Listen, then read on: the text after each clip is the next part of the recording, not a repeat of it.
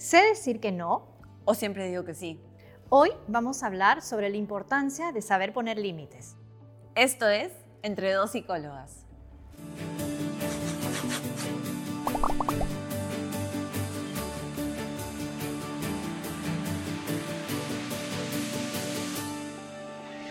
¿Por qué será que a veces nos cuesta tanto decir que no? Una palabra simple, sencilla y corta se nos complica tanto a la hora de decirlo. No sé, Cami, si a ti alguna vez te ha pasado, si lo has visto. Es una palabra que aprendemos desde muy pequeños y que tal vez al inicio nos resulta tan sencillo y a medida que vamos creciendo, este no se vuelve incómodo.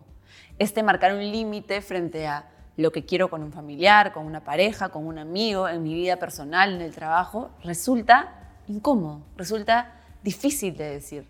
Y es que esto tiene que ver con los límites, el saber marcar límites. ¿Por qué nos cuesta hoy poner límites?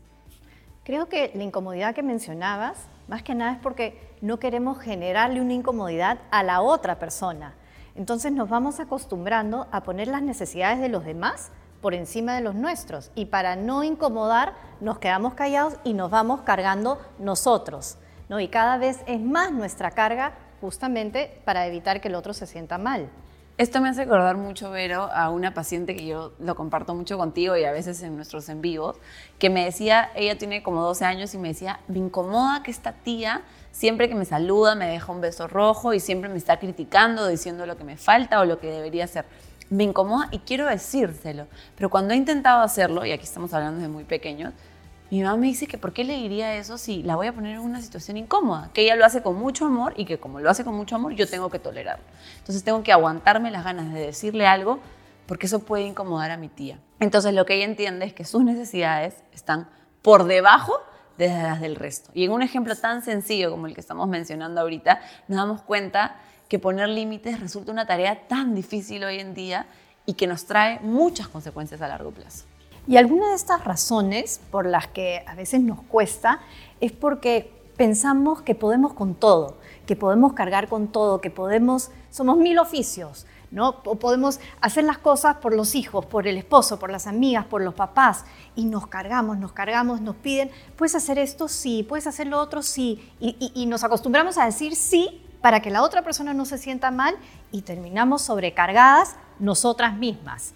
Por ejemplo, ahí yo agregaría el tema de agradar, aprobar, ¿no? La aprobación del resto. Porque yo le tengo que decir que sí a mi pareja y que sí a mis amigos y que sí al jefe. Y entonces, quiero quedar bien con todos, quiero estar siempre bien con todos porque necesito su aprobación, lo cual habla de una inseguridad muy personal. Entonces, al, al aprobar, al sentir que ellos me aprueban, yo me siento más tranquila. Entonces no puedo decir no. No, por ejemplo, cosas tan chiquitas, ¿no? Como grupos de WhatsApp, que tienes que estar contestando todo y manda la foto y no sé qué, y a todos decirles, sí, sí, qué lindo, qué lindo, qué lindo.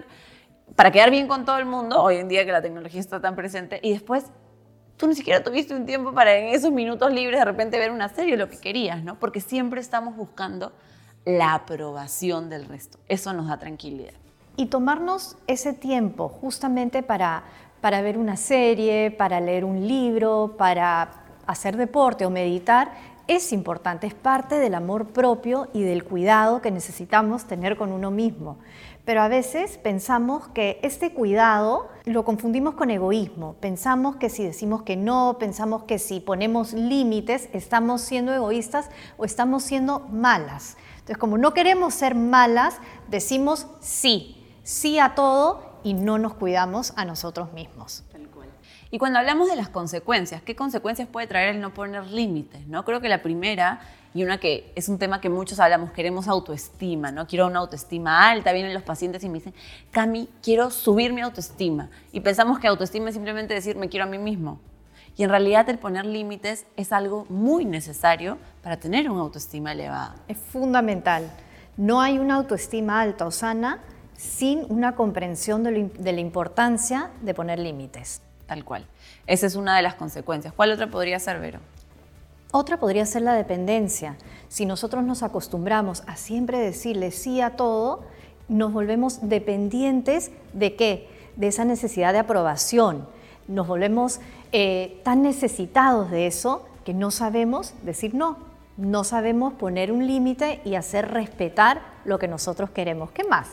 La inseguridad por ejemplo. La inseguridad detrás de no sé si las decisiones que estoy tomando son correctas, no sé si esto que quiero está bien, esta decisión, esta pareja, este trabajo. Entonces tengo miedo, tengo mucho miedo detrás a fallar. Esa inseguridad te lleva a que poner límites sea una tarea muy difícil.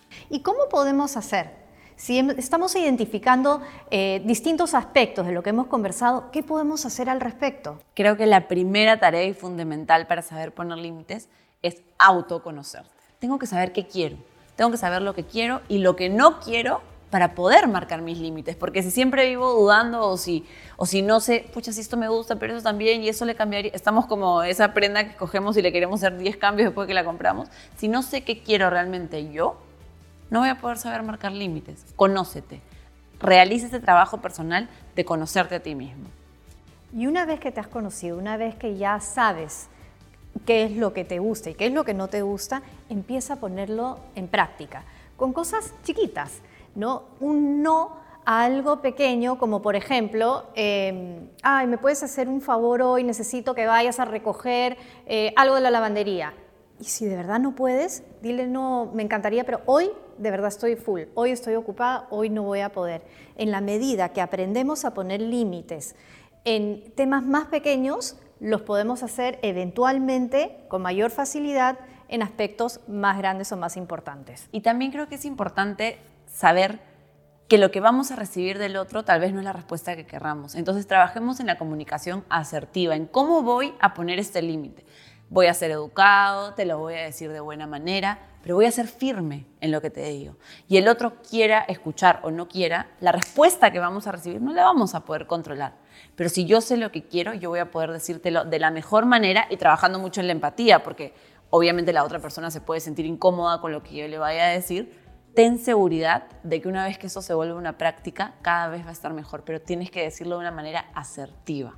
Teniendo clarísimo que esto es algo que puede mejorar los límites se pueden ir desarrollando. Poner límites no es algo que naces con esta habilidad o no naces con la habilidad. Es algo que con la práctica se desarrolla y se logra. Entonces, no te canses de intentar. Sigue adelante, que si no te sale a la primera, te saldrá a la segunda o a la tercera. Ya sabes, la clave para una autoestima sana es saber poner límites.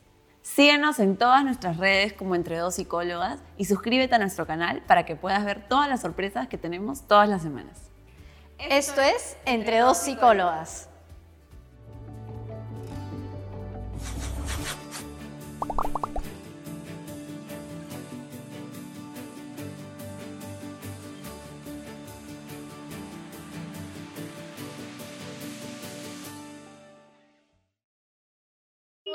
Yo no me desconcentro. Ya. Una cosita más, necesito que me hagas otra cosa. Ya. Sí, también. La historia de mi vida. La historia de mi vida. Estamos tratando de filmar un programa serio y Camila se ríe. Volviendo a lo que estaba diciendo. Es... Entre dos.